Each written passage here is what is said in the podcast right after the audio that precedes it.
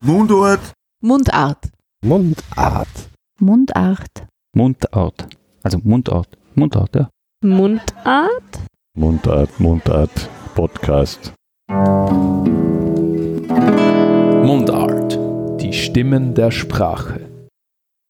Diese Episode von Mundart führt uns in den siebten Bezirk in Wien.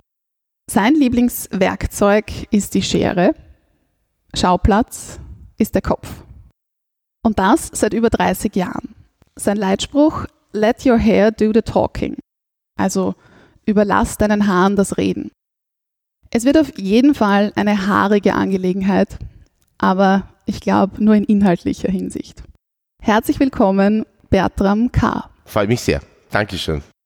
Schöne Einleitung. Ja, machen wir gleich weiter mit diesen Redewendungen. Es ist irgendwie so plakativ jetzt, ja, mit diesen Redewendungen, aber ich habe es spannend gefunden, weil wenn wir jetzt so ein bisschen durchgehen, kein gutes Haar an jemanden lassen, das Haar in der Suppe finden, sich die Haare raufen, sich in die Haare kriegen, das kannst du in die Haare schmieren, Mhm. an den Haaren herbeigezogen, sich in die Haare geraten, Haarspaltereien, Sehr schön. Äh, Haarwurzelkatar, wenn man am Vortag betrunken war. Kopfschmerzen. Ja, Haarwurzelkatar. Mhm. Sehr schön auch. Ja. Gefällt mir sehr gut. Habe ich schon lange nicht mehr gehört. Vor kurzem erst wieder gehört. Aber grundsätzlich sind all diese Redewendungen, Floskeln doch eher negativ konnotiert. Ähm, ja, aber ich, ich, was mir an solchen Sachen immer sehr gut gefällt, ist, dass in, mit einem Satz eigentlich eine, ein, eine ganze Thematik irgendwie ausgedrückt wird. Ne? Und das finde ich eigentlich sehr interessant bei, bei Redewendungen. Und ähm, ich glaube, die, die gehen ein bisschen verloren. Nämlich auch, wenn man, wenn man sich publizierte Nachrichten an- anschaut in Zeitungen, es werden wenig von diesen Floskeln mehr verwendet oder von Redewendungen, was man so von der Oma noch kennt oder von althergebrachten. Binsenweisheiten. Ja, Binsenweisheiten, ja. Oder Bauernweisheiten oder auch, ne? Stirbt der Bauer im Oktober, braucht er im Winter kein Pullover. Finde ich super. Einer meiner Lieblingssachen. Aber wird nicht mehr wirklich äh, verwendet und das Lustige ist, die Leute kennen das auch nicht mehr. Ich habe dann wieder ma- massive Probleme, wenn mir junge Leute, die bei mir angestellt sind, Nachrichten schreiben zum Entziffern, ja, was in dieser WhatsApp-Nachricht drinnen steht, weil da so viele LOL und äh, what the fuck ja, äh, Sachen abgekürzt sind, dass ich keine, An keine Ahnung habe, was die meinen. Also da bin ich ein bisschen altmodisch. Also da merkt man dann, dass man eine andere Generation ist. Aber bringst du solche haarigen Redewendungen in deine Interaktion, in deine Ja. berufliche Interaktion Na, also ein? das, was du jetzt vorher irgendwie ähm, äh, so kurz aufgezählt hast, das, das gehört schon eigentlich zu meinem zu meinem Repertoire. Repertoire. Und die, die Leute mögen das ja auch und finden das ja auch lustig, ne? weil, weil, das, weil es halt den Zusammenhang hat. Aber ich finde, ich, ich versuche auch sonst viele Redewendungen zu verwenden. Ich habe da einige Bücher auch drüber und ich finde das super. Bleiben wir mal stehen bei haargenau.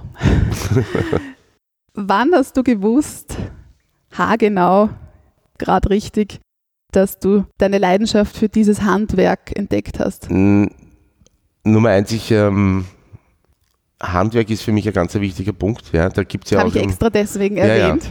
Da gibt es ja auch schöne Wörter im, im Französischen mit Artisan ne? und äh, ja, handcrafted. Ich bin auch sehr stolz, ein Handwerk gelernt zu haben.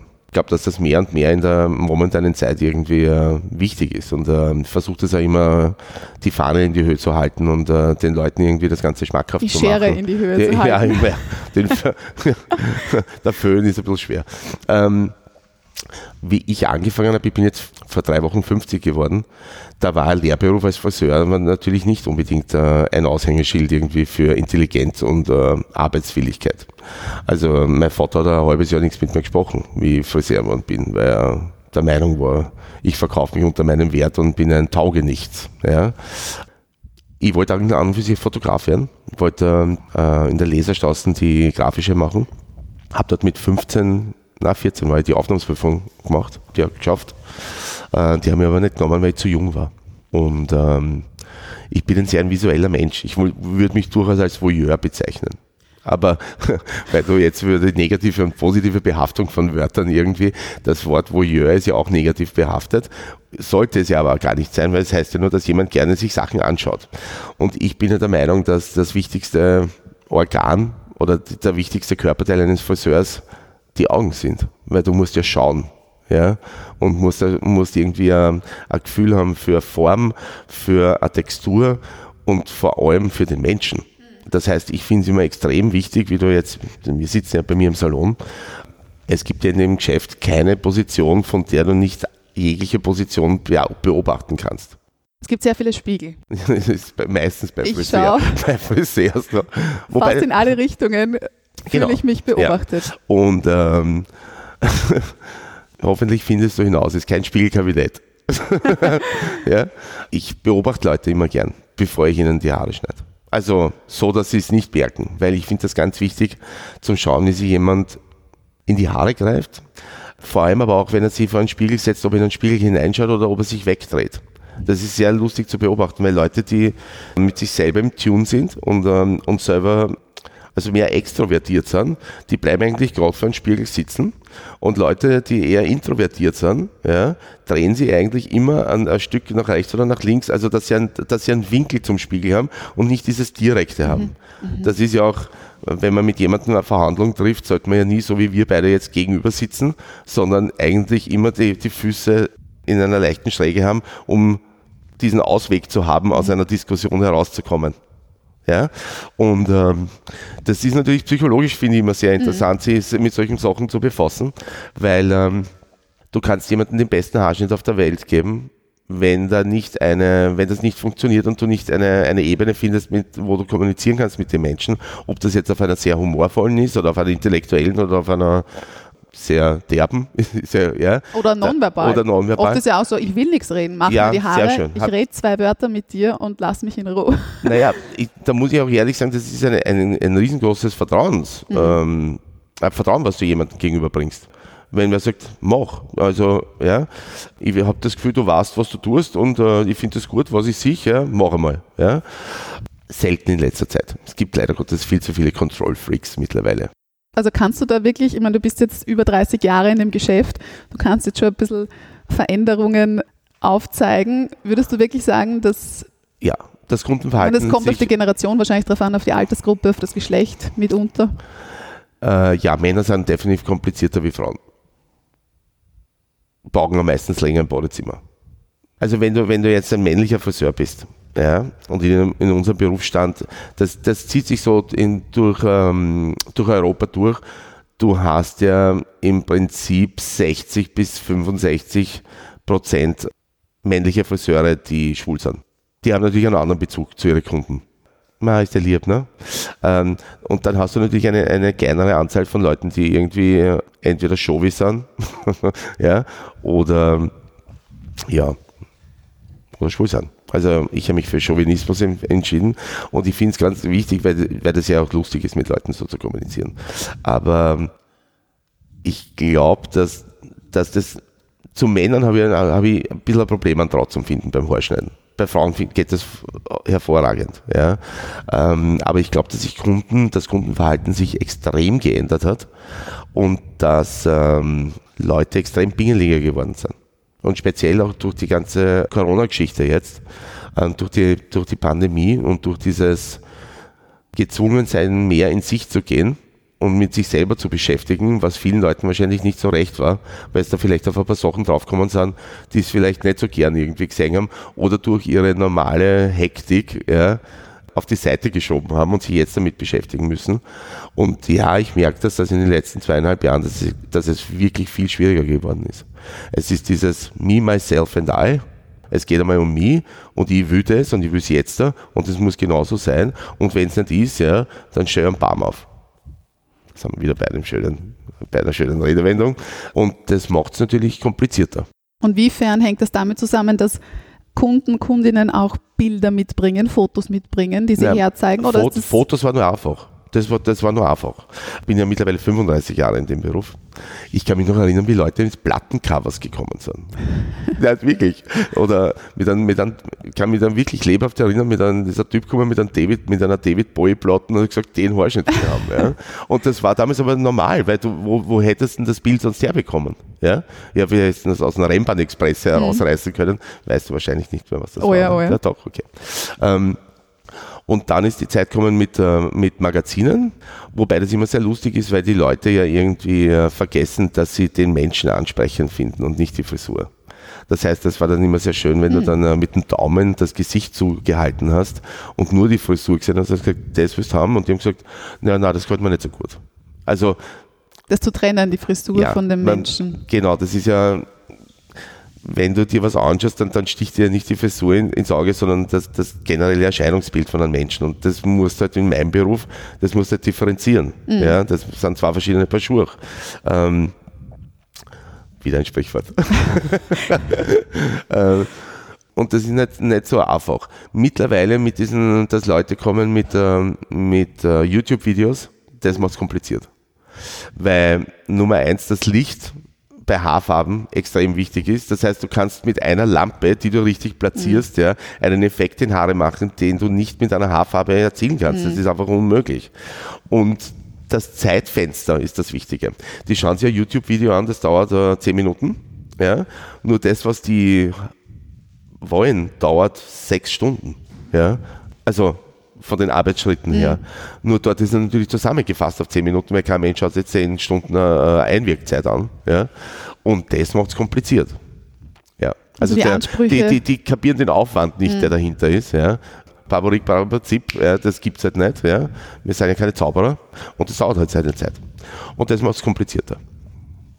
Du hast jetzt erwähnt, das Visuelle ist ganz wichtig und du hast aber im zweiten Satz gesagt, das Gefühl.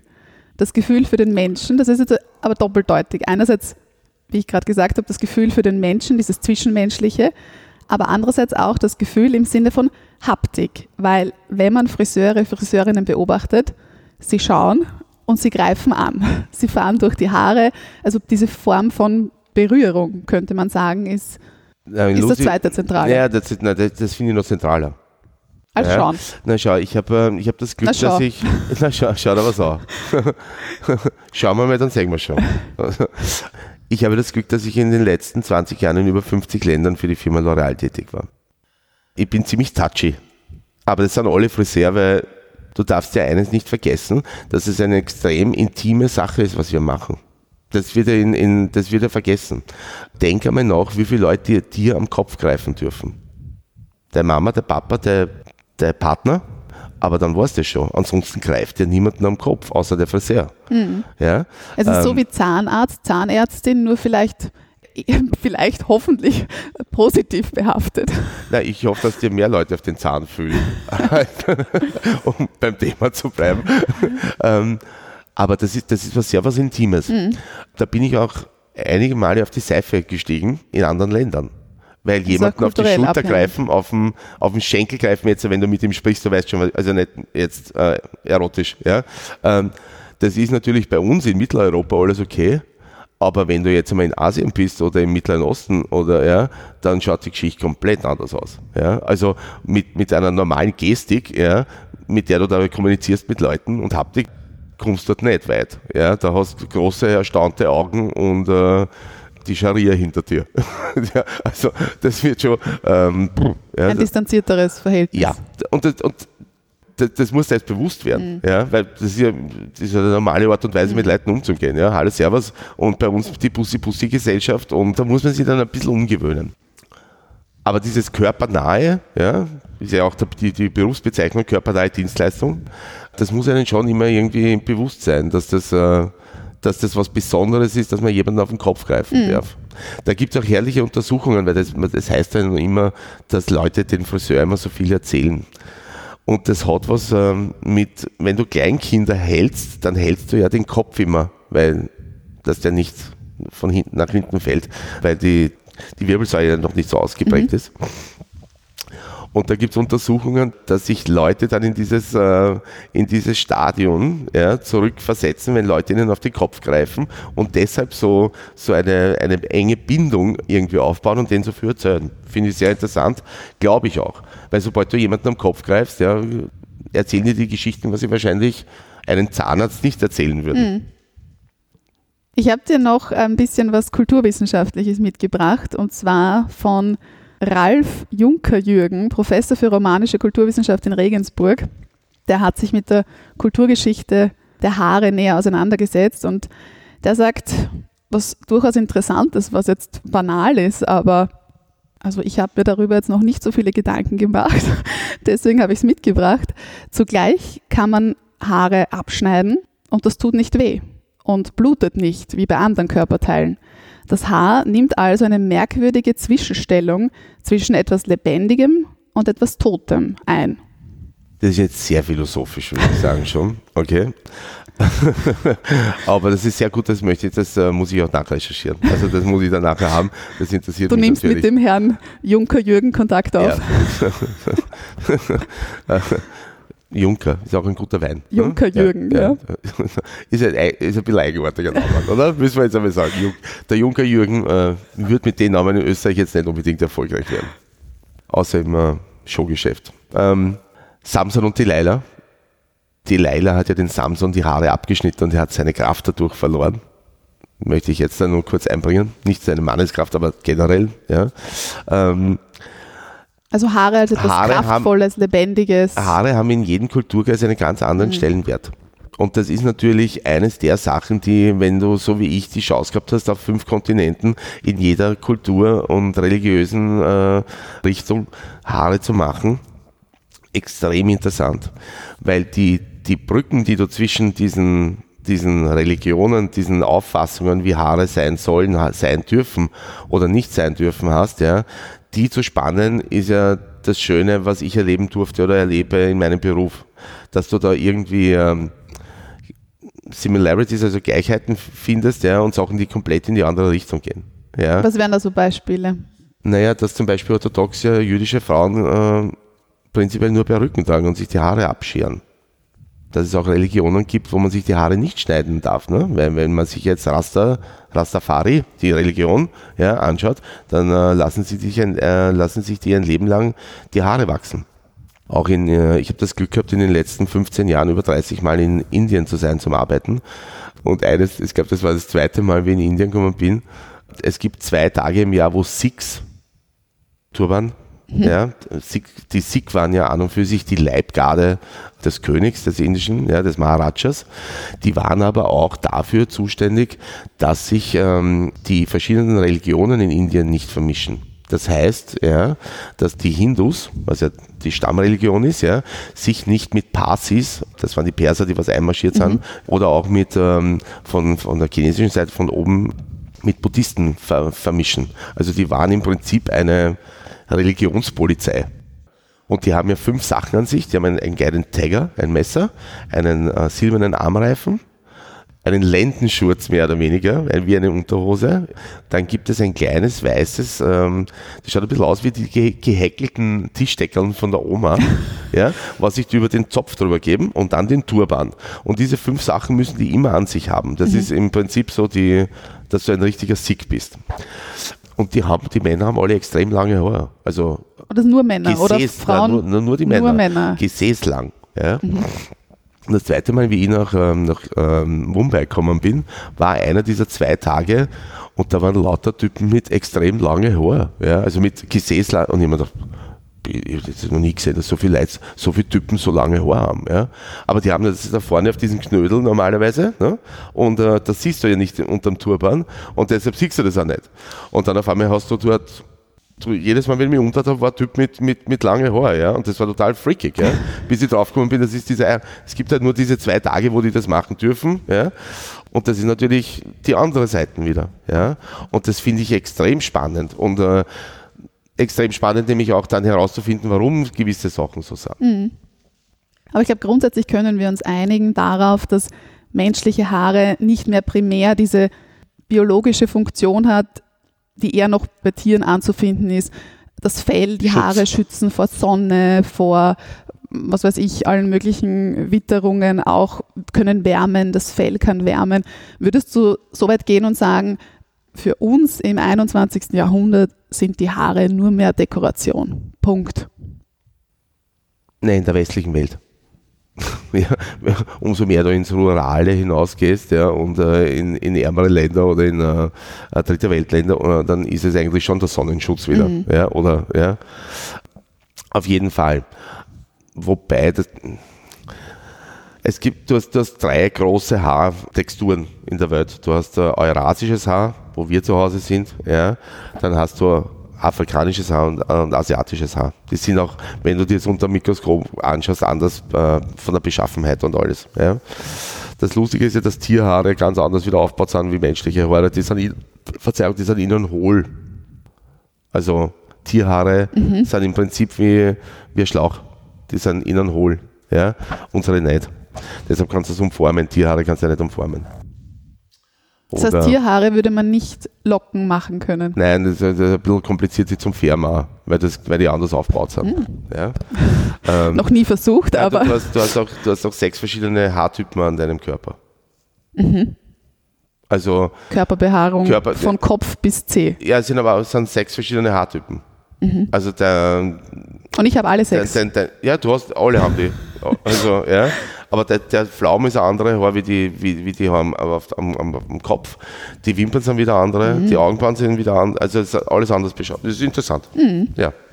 Ist auch interessant, warum Männer eine Glatze bekommen, weil das ja nur das Haupthaar ist, ja. Und bis, bis, bis hierher eigentlich ist das Ganze ähm, Körperbehaarung noch. Das heißt, du hast ja noch nie einen Mann gesehen, der was jetzt oben am Kopf viele Haare hat und drunter keine mehr, sondern wenn, dann sind oben keine mehr, weil das ist die Hauptbehaarung. Ja.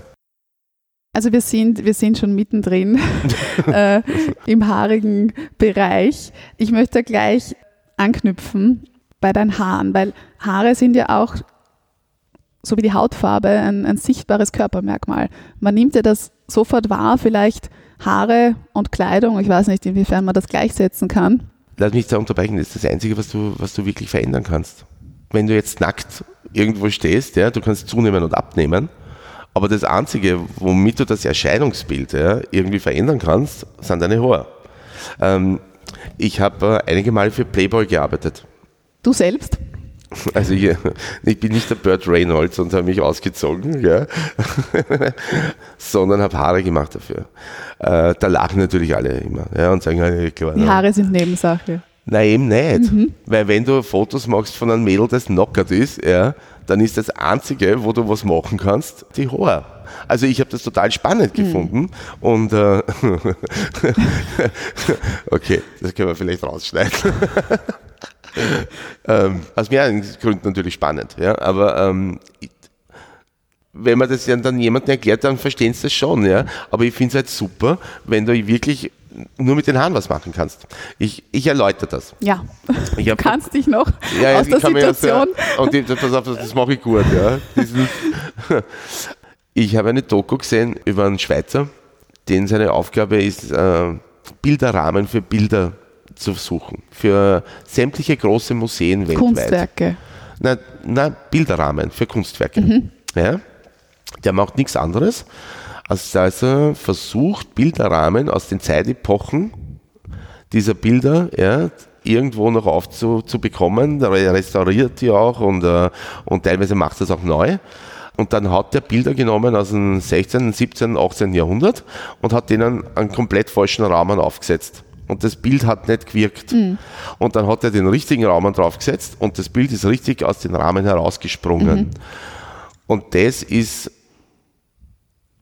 das würde ich jedem Friseur empfehlen, sich die, diese Doku anzuschauen, weil das hat mehr irgendwie mit, mit, mit meinem Beruf zu tun, als ähm, jegliches Seminar, was ich in meinem Leben bis jetzt gemacht habe. Also, das, weil im Prinzip machen wir, ob man jetzt jeden Menschen als Kunstwerk bezeichnen kann, aber wir machen einen, einen Rahmen für etwas. Und dieser Rahmen kann entweder das Bild, den Menschen verschwinden lassen oder hervorheben. Und das habe ich total spannend gefunden und total schön gefunden, das anhand von so etwas zu sehen. Gut Aber gell? die Schwierigkeit oder die Herausforderung dabei ist ja, wie auch im generellen Leben in der alltäglichen Interaktion, dieses Wechselspiel aus Selbstwahrnehmung und Fremdwahrnehmung. Das ist das Spannende an deinem Beruf, aber auch das Schwierige, weil je nachdem, wie sich Personen äußern und auch darstellen, kannst du natürlich viele Dinge daraus schließen. Du hast schon gesagt, du beobachtest sie, wie du nimmst die Personen wahr, aber wie möchten sie gesehen werden? Wie sehen sie sich selbst? Wir sind Dienstleister. Der Stellenwert unseres Berufes ist ja im, im Prinzip ja nicht der beste. In, also im, im Gebilde der verschiedenen Berufe. Es hat auch lange Zeit und, und äh, das ändert sich jetzt ein bisschen, aber viel auch nicht. Wenn du nicht gut in der Schule warst, dann wirst du entweder Kassiererin beim Supermarkt oder Friseurin. Und dann hat es halt ein paar Leute gegeben, die was das irgendwie wirklich inbrünstig irgendwie machen und wirklich Talent haben dafür. Ich bin der Meinung, obwohl ich ja im Seminarsektor tätig bin und Leuten äh, technisch vermittle, wie man Haare schneidet, dass das eigentlich ein kompletter Mumpitz ist, weil wenn du mit einem Menschen nicht kommunizieren kannst, dann lässt die dir ja nicht einmal irgendwie die, sich angreifen von dir. Das heißt, das Allerwichtigste ist zu kommunizieren und, und mit den Menschen irgendwie, wie vorher schon erwähnt, irgendwie eine Basis zu finden. Also du würdest sagen, nonverbal sich darauf einzulassen, ist unmöglich. Nein, das will ich nicht sagen. Es gibt ja auch Leute, die sehr gut mit Körpersprache sind und ich, ich weil ich so viel unterwegs bin, ich habe ja auch mit Leuten schon ko kommuniziert, wo wir nicht wirklich dieselbe Sprache gesprochen mhm. haben und das geht schon irgendwie. Ja? Speziell nach zwei Gläseln Wein wird es dann besser und nach dem dritten äh, sprichst du nicht dieselbe Sprache wieder. Ähm, also vielleicht das Visuelle auch ein bisschen Nein, das sind die Hemmungen. Also der Alkohol ist jetzt nur wegen, wegen der Hemmschwelle. Mhm. Ähm, aber man kann sich schon mit Händen und Füßen irgendwie verständigen. Mhm. Ja? Und speziell im, im, im, beim, beim Haare machen. Das geht schon irgendwie, weil du kannst das ja anhalten.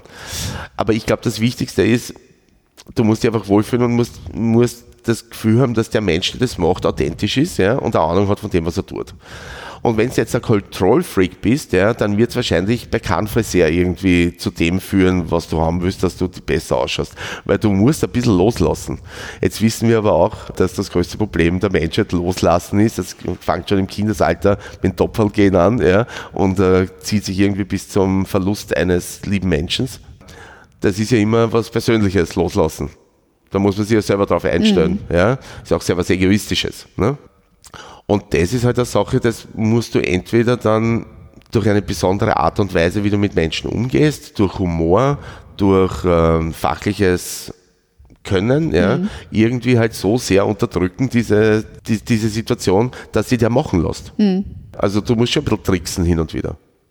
Auf der anderen Seite willst du ja nicht jemanden irgendwie das aufsetzen, was du willst ja, sondern du musst ja mir überzeugen davon, dass der Rahmen, um jetzt wieder zu den, ja, dass das der beste Rahmen für, für, für sein Gesicht ist. Mhm. Aber das, das hat er nicht immer hin. Und ich bin halt der Meinung, weil ich das jetzt schon längere Zeit mache, und weil ich auch äh, die Credibility habe, ja, weil ich so viel unterwegs war, dass ich mir erlaube zu sagen, pass auf, ich mache das. Aber wenn das nicht das ist, was du haben willst, dann lass mir es lieber gut sein dann geh doch lieber woanders hin. Dann kannst du dann mit deinem Bild hingehen und sagen, ich möchte genau das. Der macht sich auch keine Sorgen, ob das, das richtige, der richtige Rahmen für dein Gesicht ist. Der macht das einfach. Das ist wahrscheinlich günstiger, wie bei mir. Ob es qualitativ so gut ist, das ist auch eine Frage. Aber ich bin der Meinung, ich mache das, das kann ich, dahinter stehe ich. Wenn du dich darauf einlässt und wenn du dich wohlfühlst und wenn ich dir sympathisch bin, dann lass mich machen. Wenn nicht, lass mir es lieber sein, weil das bringt nichts. Und da, da schauen manche Leute manchmal, weil die sind es nicht gewohnt, dass ein Dienstleister sagt, pass auf, entweder wir spielen jetzt eine Mai-Musi oder spielt gar keine Musi. Aber bin gerne Dienstleister. Ich kann aber nicht damit umgehen, wenn mir jemand das Gefühl gibt, dass ich Dienstleister bin. Ja? Also du kannst von mir alles haben, aber wenn es äh, mir jetzt äh, meine Berufsgruppe oder meine ja, abwerten, dann äh, haut ich über, haut ich über die Häuser. Ja? Ähm, das mag ich nicht. Und Gott sei Dank gibt es langsam mehr und mehr Friseure, ob sie gut sind oder nicht gut sind in dem, was sie machen, sei dahingestellt, die ein bisschen mehr Selbstsicherheit irgendwie an den Tag legen. Und da bin ich sehr froh drüber und da hoffe ich, dass ich durch meine vielen Seminare und durch das, durch das ein bisschen was mithelfen habe können, den Berufsstand ein bisschen in die Höhe zu heben oder die Leute, die den Beruf ausüben, selbstsicherer zu machen das passt jetzt sehr gut, um, um hier anzuknüpfen. Du sagst nämlich auf deiner Homepage, Haare erzählen selbst eine Geschichte. Und es, liegt, und es, liegt, an uns, eine, eine erfolgreiche Geschichte daraus Genau, und was ich so schön finde, sind diese Zeitebenen, weil einerseits mit diesem Zitat, das ich eben von deiner Homepage habe, sagst du, Haare erzählen eine Geschichte aus der Vergangenheit, Veränderungen sind sichtbar, es ist wahrscheinlich sogar eine Mischung, also es ist Genetik, wir wissen, wie deine Haare sind, hat bis zu einem gewissen Grad mit Genetik zu tun, ja. aber auch wie pflegst du sie, ähm, wie setzt du dich der Sonne aus, hormonelle Geschichten, genau. Aber grundsätzlich Vergangenheit. Dann der Kunde erzählt dir eine Geschichte, einen, vielleicht ein Wunschbild, ein Ideal, das er gern haben möchte. Das ist die Zukunft, also diese Wünsche und Vorstellungen sind die Zukunft.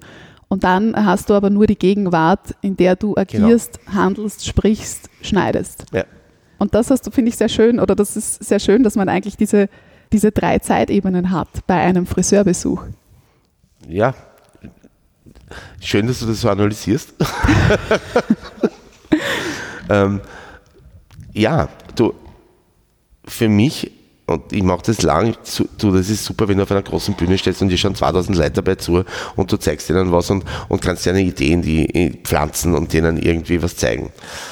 Aber ganz ehrlich, es ist immer noch das, das schönste Gefühl in dem Job, wenn, du, wenn ich jemanden habe, der was leicht gebückt in meinen Salon reinkommt ja, und mit erhobenen Schultern und rausgesteigter Brust wieder hinausgeht.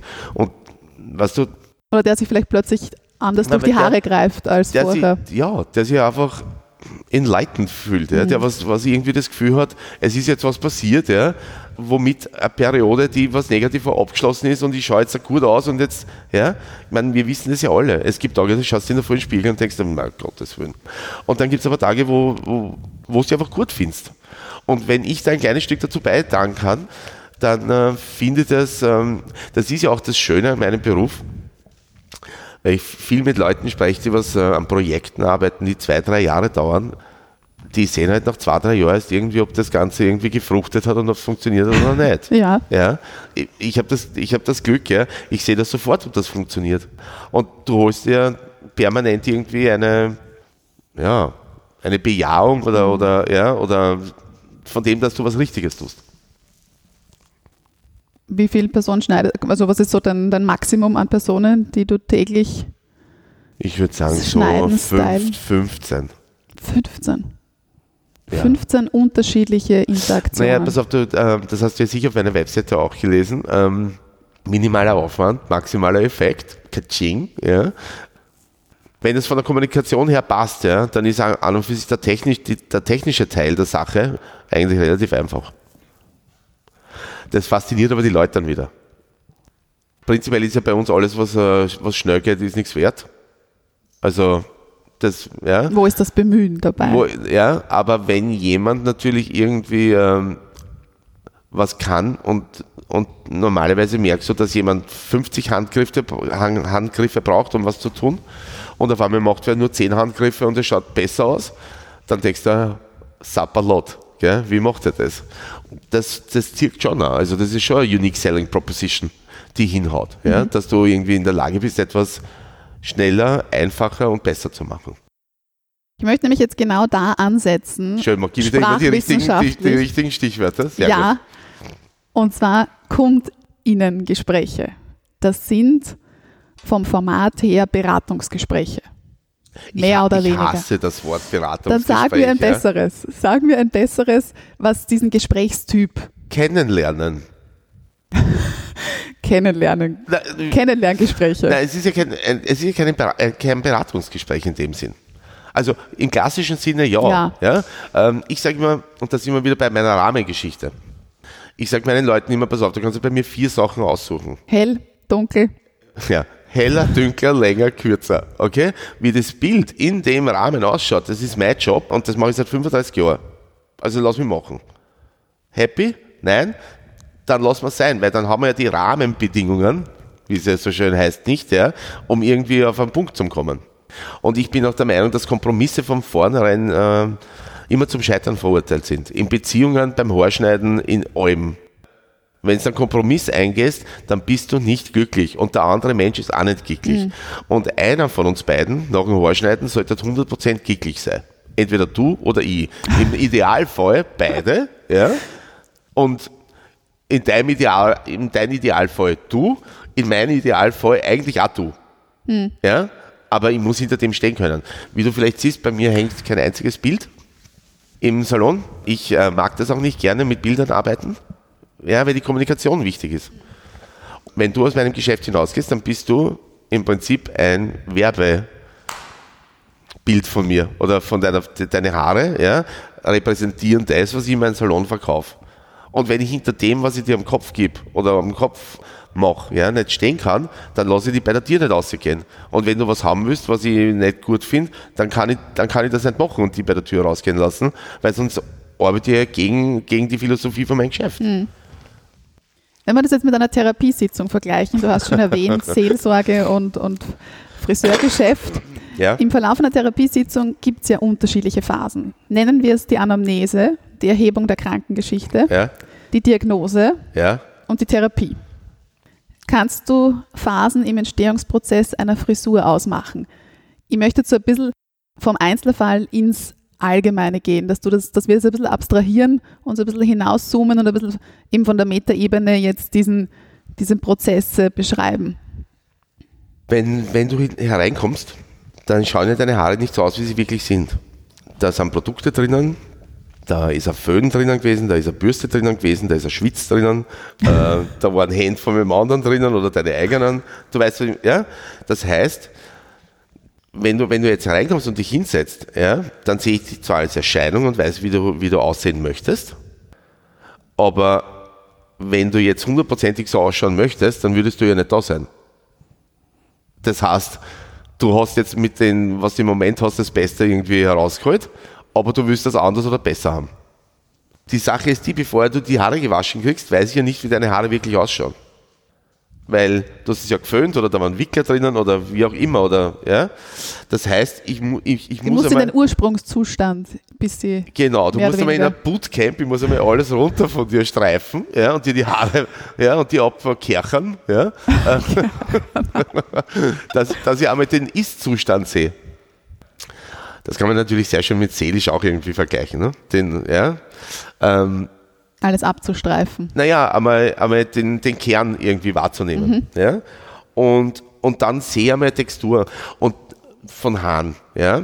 Und Aber ich- vor dem Haarewaschen gibt es ja das Gespräch normalerweise. dass ich, dass ich wirklich nur darauf beschränkt bei mir, ob ich mit dir kann oder nicht kann mit dir. Was sind das für Fragen? Jetzt, ich möchte jetzt nicht im Sinne von Standardfragen, aber was sind so Schau, für mich ist das Allerwichtigste, Nummer eins, ich, ich check immer leider ein bisschen im, im Spiegel ab. Ja? Genau. Habe ich eh gesagt. Kleidung? Spiel, registrierst du Kleidung? ja, Kleidung insofern, ja, ich, ich registriere Kleidung, also bei meinem Playboy-Schutz. Kleidung sagt dir ja auch nur aus, ob jemand irgendwie intro oder extrovertiert ist. Ja, hast du laute Farben an, dann, ja, wenn du jetzt ganz schwarz angezogen bist, dann wirst du dann auf, auf cool machen, äh, ja, also das kann man schon irgendwie, ja. Ich finde immer lustig, wenn Leute extrem sexy anzogen sind, dass die eigentlich überhaupt nicht sexy sind. ja, umso mehr die Dekolleté zeigen und umso enger die Hosen ist, dass der Popschauße kommt, ja, umso weniger scharf sind die eigentlich. Für mich ist immer das Wichtigste, dass ich zu Leuten dann sage, greift einmal selber durch die Haare. Das ist nämlich total wichtig, irgendwie, wie sich Leute selber irgendwie in die Haare greifen, weil wenn jetzt eine anfängt, den Kopf zu schütteln und sich aufzuplustern, da gibt es ja sehr schöne ähm, Sachen vom Sami Molcho, das ABC der Körpersprache. Ja, ist jetzt nur so, da gibt es viele andere Bücher noch, aber den ich, den ich sehr schätze und sehr toll finde. Dann würde ich natürlich Aufmerksamkeit haben. Wenn sich die sehr sanftmütig durch die Haare streicht und die nicht größer macht, die Haare, dann wird die wahrscheinlich eher ein introvertierter Mensch sein. Und das ist mir immer ganz wichtig, weil wenn ich nicht sehe, wie du dir selber in die Haare greifst, dann weiß ich ja nicht, in welche Richtung ich arbeiten kann. Das ist einmal das, das zum Kennenlernen. Und ich, ich versuche halt immer einen blenden Schwätz zu machen, weil, um zu checken, ob jemand mit mir irgendwie auf derselben Wellenlinie ist. Und wenn du mit jemandem einmal gelacht hast, dann brichst du ja mal eine Barriere da. Also so ein Icebreaker Eis- für ein dich, so ein Einstieg genau. in die Kommunikation. Ja. Ja. Und per Du Und oder per fehlt- Sie? Ähm, Ist das geregelt? Nein, ich, das gebe ich meinen Leuten noch nicht vor. Weil es gibt Leute, mit denen weißt du, dass du absolut gleich per, per Du sein kannst. Ja? Und es gibt Leute, ich, ich mag diese, diese neue Förmlichkeit schon sehr gerne. Meine Mutter hat immer zu mir gesagt, schau, es sagt sie immer leichter du Arschloch als sie Arschloch.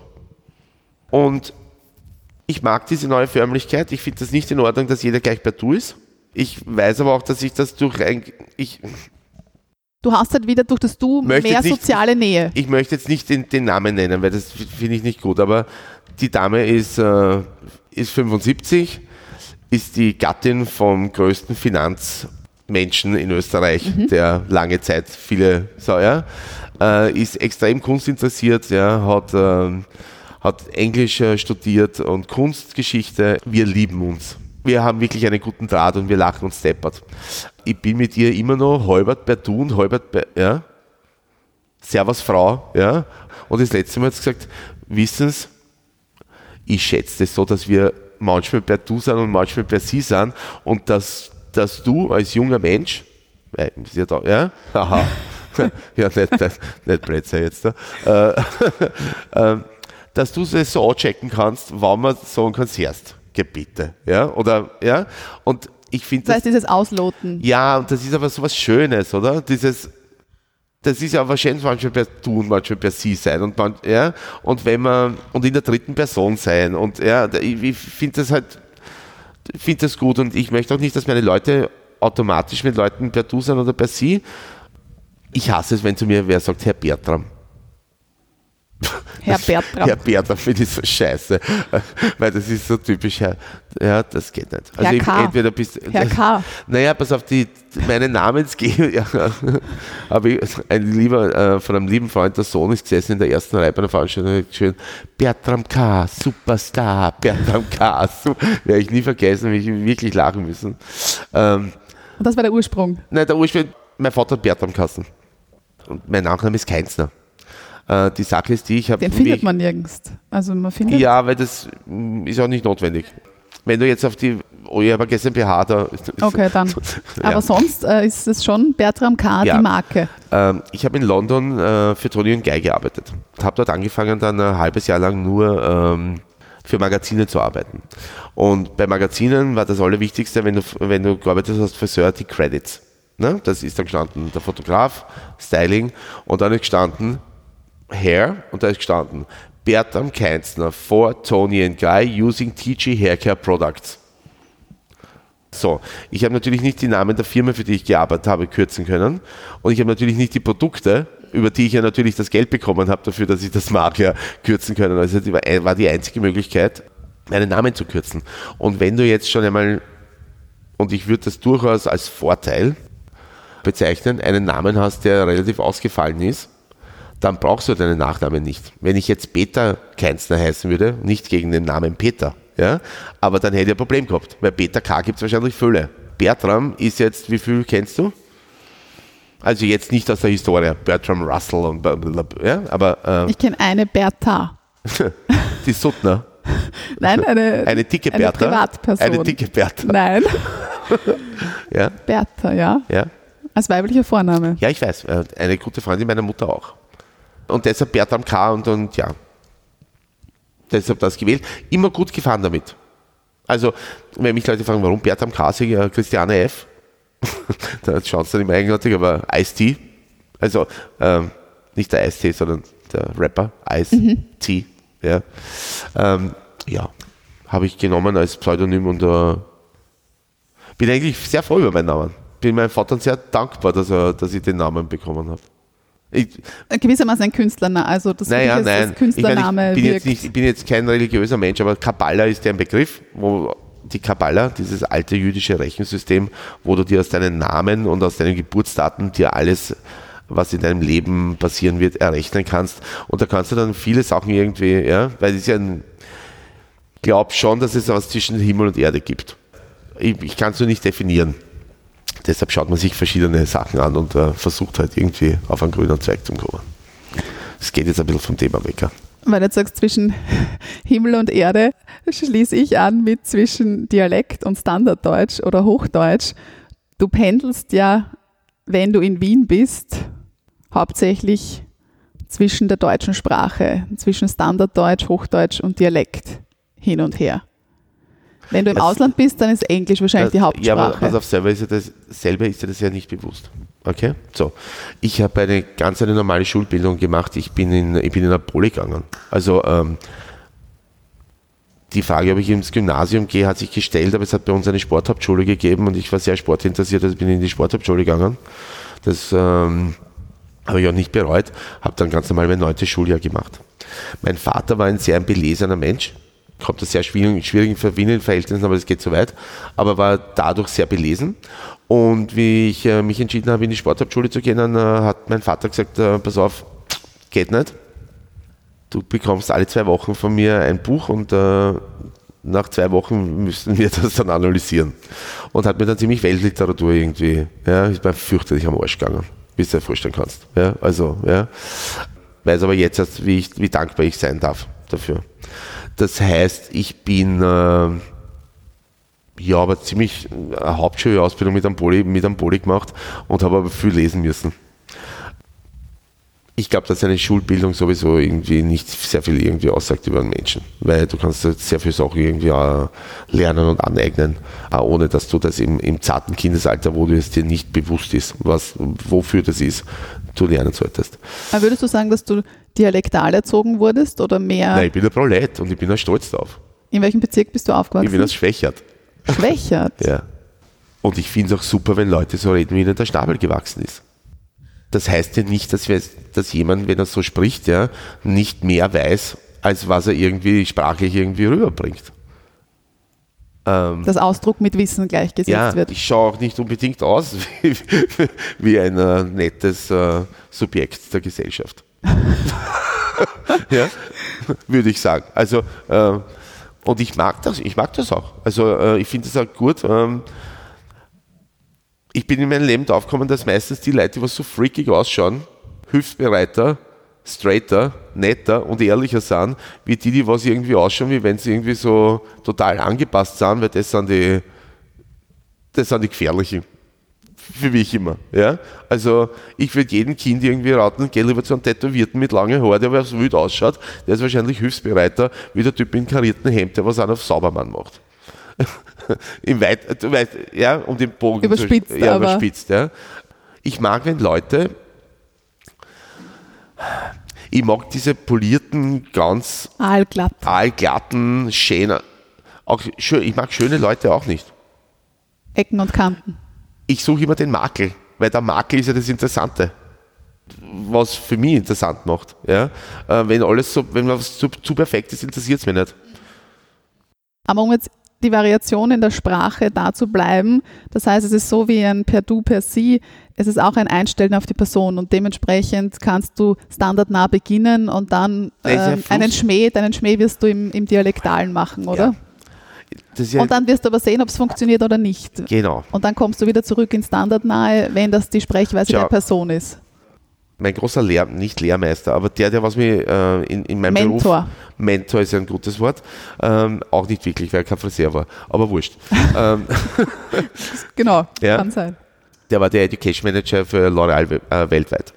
Und der hat zu mir gesagt, du Berti, du bist nicht der beste Friseur, aber es gibt wenig Leute, die was mit 2000 Leuten so authentisch reden können von einer Bühne wie dich. Und deshalb bist du so erfolgreich.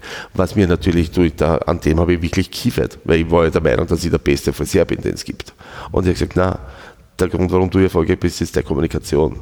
Weil du das kannst mit, mit, mit so viel Leid so zum Reden, dass die alle irgendwie gefesselt sind. Und das war aber dann Englisch, oder? Grundsätzlich Ja, auf den ja. Bühnen. Also für mich ist es auch viel einfacher, auf Englisch auf die Bühne zu gehen. Also ich tue mir extrem schwer auf Deutsch. Ja, Aber im Englischen hast du nicht deinen Oh, Schmäh, den du im Dialekt Naja, machst. hab, doch, das kann ich schon. Ich habe sieben Jahre in London gelebt und äh, rede eigentlich zu Hause auch nur Englisch, weil meine Frau ist äh, Asiatin und wir reden zu Hause nur Englisch. Na, das sage ich mir, ja, das geht, das kann ich. Das habe ich mir, habe ich mir natürlich ge- angelernt. Angeeignet. Weil wenn du so 60, 70, 80 Tage im Jahr nur Englisch, dann, dann musst du ja der Persona genauso irgendwie verkaufen können wie, ja, und das geht schon. Also das, das funktioniert. Also ist mein, mein, mein Stronghold ist definitiv Kommunikation. Warum die funktioniert, habe ich mir nie die Frage gestellt und möchte sie auch mir nicht stellen.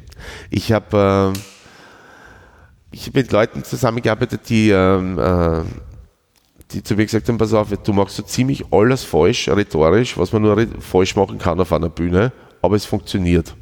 Versuch es nicht zum Analysieren, lass es wie es ist und du wirst sehen, es funktioniert. Und es ist so.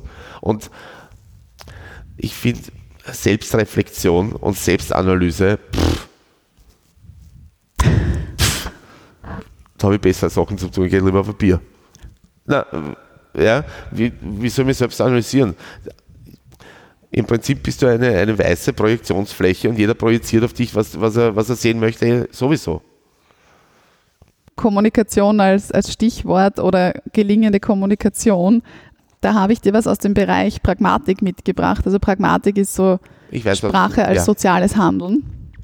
die Greichen Konversationsmaximen. Und zwar sind das Annahmen, Postulate gewissermaßen auch, die unsere Gesprächsführung steuern. Also sozusagen, man könnte sagen, Richtlinien für einen effizienten Sprachgebrauch. Ja? Das klingt jetzt banal, aber es sind sozusagen Grundlagen in unserer Kommunikation, die, die wir alle verinnerlicht haben und jetzt nicht thematisieren, aber sie steuern unsere Kommunikation. Und die präsentiere ich dir jetzt und du entgegnest, inwieweit das für dich auch gelingende Kommunikation ist oder du es auf deine Lebenswelt anwenden kannst. Und zwar wäre das erstens die Maxime der Qualität. Versuch deinen Beitrag wahr zu gestalten. Sag's nichts, was du für falsch hältst oder wofür du keine Beweise hast. Nein, das finde ich nicht gut. Das wäre dieser, Nein, ist Bullshit. ich ich finde es super zum, zum Polarisieren, okay? Wenn du polarisierst ja, und Leute irgendwie aus ihrem Gleichgewicht bringst, dann hast du für eine kurze Möglichkeit, ihr wahres Ich zu sehen. Und ich möchte das wahre Ich sehen, okay? Das heißt, ich versuche Leute absichtlich zu provozieren, ja, um diesen, diesen Split-Moment ja, von ihrer Wirklichkeit, wo, wo sie nicht das darstellen, was sie, was, sie, ähm, was sie zeigen wollen, sondern wo sie wirklich sie selber sind. Und das hast nur, wenn sie überrascht sind oder kurz aus dem Gleichgewicht kommen. Deshalb nein. okay, okay. gerne kritisch. Zweitens, die Maxime der Quantität.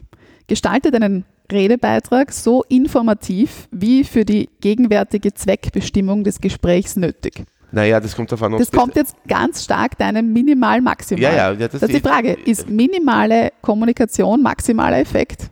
Nein. Nein. Ich sage dir, aber pass auf, das kommt darauf an, ob du mit einer, mit einer Person sprichst oder ob du mit einem Publikum sprichst.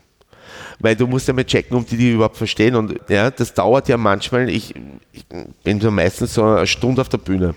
Und manchmal hast du nach fünf Minuten Connection. Hast du die Audience, ja, du hast deine, deine, deine zwei, drei Knackpunkte, äh, deine Icebreakers, ja, und auf einmal merkst du, so, jetzt hast du das, okay? Und jetzt da kannst du einer geben, ja, und jetzt da kannst du Ideen pflanzen. Und du, ich, ich, ich beschreibe das immer so, schau, da kriege ich die Ganselhaut, weil das ist ja mein, äh, das mag ich ja gern. Du, du nimmst die und dann nimmst du die auf, a- you take them for a ride und äh, zeigst dir irgendwie die Gegend und dann bringst du es am selben Platz wieder zurück, ja, und dann sagst du dann am Schluss, und wenn das jetzt da irgendwie gut war, dann könnt ihr euch ja das mitnehmen, was ihr gesehen habt und irgendwie selber eure Reise gestalten. Und manchmal ist es nach fünf Minuten, manchmal dauert es eine halbe Stunde. Aber ich krieg's immer. Also irgend, ja, du kriegst immer irgendwie den Punkt, ja, wo du das dann hast. Ja. Und manchmal musst du da weiter ausholen und deshalb ist manchmal dann auch die Quantität von dem, was du irgendwie anwenden musst, um sie dorthin zu bekommen oder jemanden zu überzeugen von dem, was du sagst, quantitativ mehr. Vielleicht nicht qualitativ mehr, aber quantitativ mehr. Dann kommen wir zur Relevanzmaxime. Mach deinen Beitrag relevant. Das könnte man jetzt, Naja, entschuldige, ich bin relevant. Wenn die Leute Geld zahlen, dass sie sich mir anschauen, dann bin ich ja schon relevant. Also ich muss ja jetzt auch nicht unbedingt noch versuchen, jetzt das Schau. könnten wir jetzt auf die Kundengespräche, Kundinnengespräche umlegen, dass nur Relevantes kommuniziert wird. Aber so ist es ja nicht, weil wahrscheinlich so manch Nebeninformationen, Nein, ich finde die Sachen, die Randnotizen. nicht relevant sind, viel interessanter und viel spannender. Ich rede wirklich extrem gerne Scheiße mit Leuten, okay? Und ich glaube auch, dass mich viele Leute so gerne mögen, weil umso, umso, wenn ich weiß, dass der Doktor, Doktor, Professor ist, ja, dann bin ich wirklich jemand, mit dem, der mit dem nur über Scheiße redet, okay? Also über Blödsinn, ja? Und die mögen das, weil sie da ein bisschen rausgeholt werden. auch. Und ich finde das auch wichtig. Also, was soll ich jetzt da hochphilosophisch mit irgendwem über Haar schneiden? Also, ja, na. Und die letzte Maxime, Keine davon war bis jetzt irgendwie mit der pass auf, die letzte, vielleicht ist die, Okay. die du noch mitnehmen kannst. Äh, es geht da um die, die Modalität, also Maxime der Art und Weise. Vermeide Unklarheit, vermeide Mehrdeutigkeiten und fass dich so gut es geht kurz. Äh, na, sicher nicht. Nein. Umso zweideutiger, umso besser. Eines der schönen Sachen im Englischen, dass man natürlich sehr schön eindeutig, zweideutig sprechen kann. Aber wenn ich eine Wortspiele. bestimmte Frisur möchte, ein bestimmtes Erscheinungsbild, dann möchte ich ja keine Mehrdeutigkeiten, dann möchte ich, Naja, du, du musst, du, pass auf, du weißt ja, bevor du nicht in diese Haare hineinschneidest, wie die reagieren. Da kannst du den Job machen 100 Jahre. Manchmal schneidest du rein und auf einmal passiert was, was, was nicht vorhersehbar ist. Wie die, na, wie die Haare reagieren drauf. Und du musst dir da immer ein bisschen einen Spielraum lassen, dass du reagieren kannst drauf. Also das ist ganz wichtig. Den besten Haarschnitt bekommst du auch bei, bei deinem Friseur nie beim ersten Mal, wenn du dort bist. Warum? Na, Weil du, der nur- sich auf deine Haare einstellen Nein, weil muss. du dich ja noch nicht kennst. Und weil du ja noch nicht loslässt. Das wird immer besser. Weil man kennt sie, man weiß dann, wie die Haare reagieren, man kennt den Menschen besser und so weiter. Also das, das wird immer besser. Gibt es Kunden, Kundinnen, die du von Kindheit an begleitest? Meine älteste Kundin ist meine Mama. Der schneide ich seit ich 15 bin die Haare und jetzt bin ich 50. Und sie geht mir völlig auf die Nerven beim Haarschneiden, weil mein Ma Na klar, ja.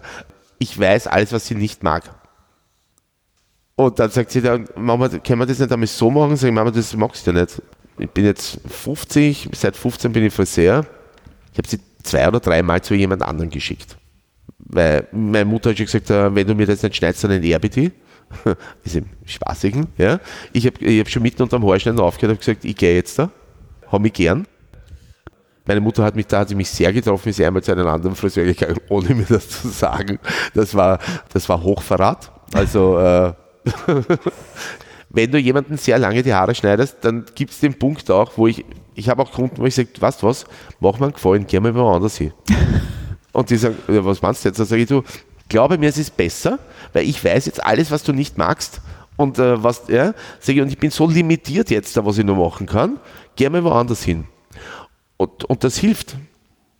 Ob man das jetzt auf jede Beziehung irgendwie umlegen kann, ja, das weiß ich nicht, möchte ich jetzt, ja, ja aber bei, äh, zumindest bei der Beziehung äh, zwischen Friseur und äh, Kunde funktioniert es. Abschließend würde mich noch interessieren, wir haben gesagt Dienstleistungsberuf, Dienstleistungssektor. Wie ist das eigentlich mit Trinkgeld beim, beim Friseur, bei der Friseurin? Ich meine, Gastronomie und, und solche Bereiche ist klar. Wie ist das beim Friseur? Nein, es gibt nicht so wie in Amerika diese 10%-Regel, ne? weil das, ja, äh, gibt es ja. Es gibt da extrem viele Länder, lustigerweise, wo die überhaupt kein Trinkgeld geben beim Friseur, was ich eigenartig finde, ja, weil persönliche Dienstleistungen, ja, gibt, ja. Bin ich natürlich falsch irgendwie zu fangen, weil wenn du jemand bist, der was in dieser, in, äh, in einer Dienstleistung, ich gebe natürlich extrem viel Trinkgeld. Meine Frau sagt immer, ich gebe viel zu viel Trinkgeld. Nämlich auch, wenn ich nicht zufrieden bin. Aber ist halt so. Ich persönlich nehme kein Trinkgeld. Ich finde es äh, verwerflich, wenn du einen Salon hast und äh, selber arbeitest drinnen und Trinkgeld nimmst. Also Aber zum Beispiel, dass jetzt passiert, dass bei der Kasse dann heißt, ja, rund mal auf oder so, oder passiert das? ich, ich weiß es ja, weil ich mit meinen Leuten kommuniziere und äh, die machen extrem gutes Trinkgeld. Weil, weil, Nummer eins, ich kein Trinkgeld nehme. Das heißt, meine Lehrlinge machen einen Arsch für Trinkgeld, weil das Trinkgeld, was normalerweise an mich gehen würde, automatisch an die Person geht. Dadurch, dass wir im untersten Teil des obersten Preis, Preissegmentes in unserem Beruf sind, ja, sind wir eigentlich noch okay. Und meine Leute machen sehr gutes Trinkgeld. Also meine Leute gehen mit 700, 800 Euro Trinkgeld im Monat aus. Es ist, ist weniger geworden in letzter Zeit. Das war schon, war schon früher viel besser. Also ich kann mich erinnern zu meiner Zeit, ja, ich habe, das kann man fast gar nicht sagen, ja, aber ich habe in, in der Woche sicherlich mein Tausender Trinkgeld gemacht. Ganz zum Schluss habe ich für dich und für alle Hörer und Hörerinnen eine Musikempfehlung. Wiener Blond, Voulez-vous. Wiener Blond, das Duo war auch schon Gast im Mundart Podcast. Und damit möchte ich schließen. Und jetzt vorgelesen klingt halt Musik nie, nie so gut wie vorgesungen, aber aus rechtlichen Gründen kann man kann ich hier keine Musik abspielen. Deswegen Okay. müssen wir Vorlieb nehmen mit Super, ich, mit meiner Zitation. Also ich zitiere. Der Song heißt Voulez-vous. In der Bibel steht geschrieben, du sollst deinen Nächsten lieben. Mich zu lieben fällt dir schwer, war ich lang nicht beim Friseur. Doch ich kann dir eines sagen, Liebe geht nicht durch den Magen, sondern eher durch das Hirn. Drum bedecke ich meine Stirn mit meiner Haarpracht. Schau nur, was das ausmacht. sehr schön. Gefällt mir. Meine Musikempfehlung wäre Easy DC, It's a long way to the top if you wanna rock and roll. Perfekt. Reinhören bitte. Alle reinhören. Nachgefragt. Der Mundart Word Rap.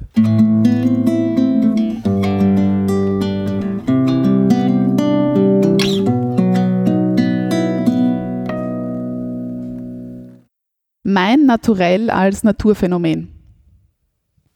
Zurückhaltung.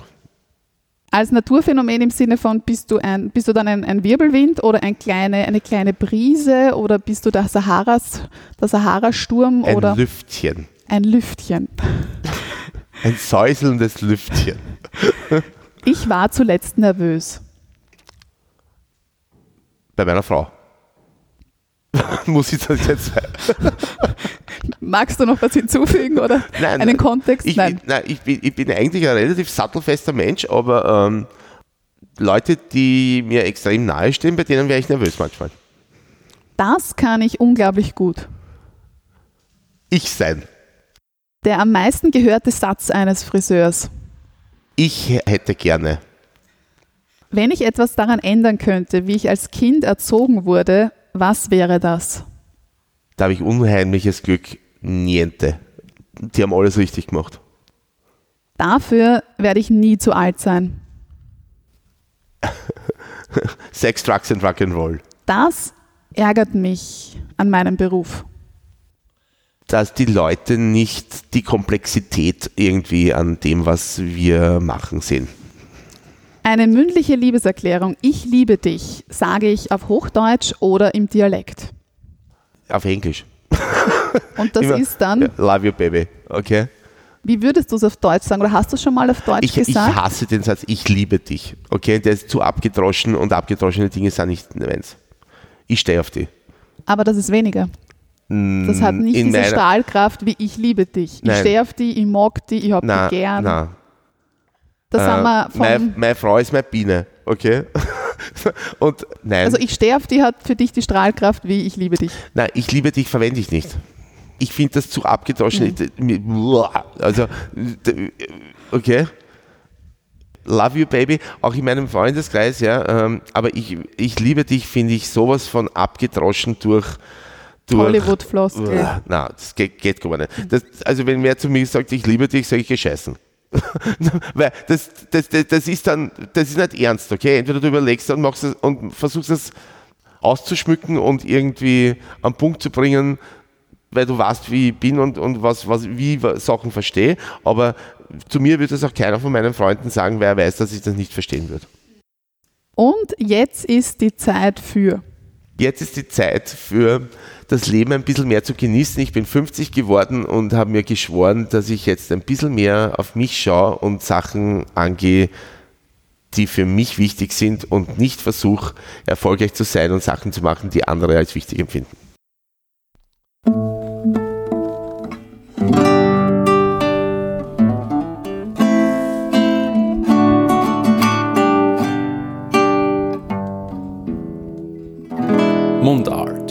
Podcast für Sprachkünstler. Und Sprachkünstlerinnen.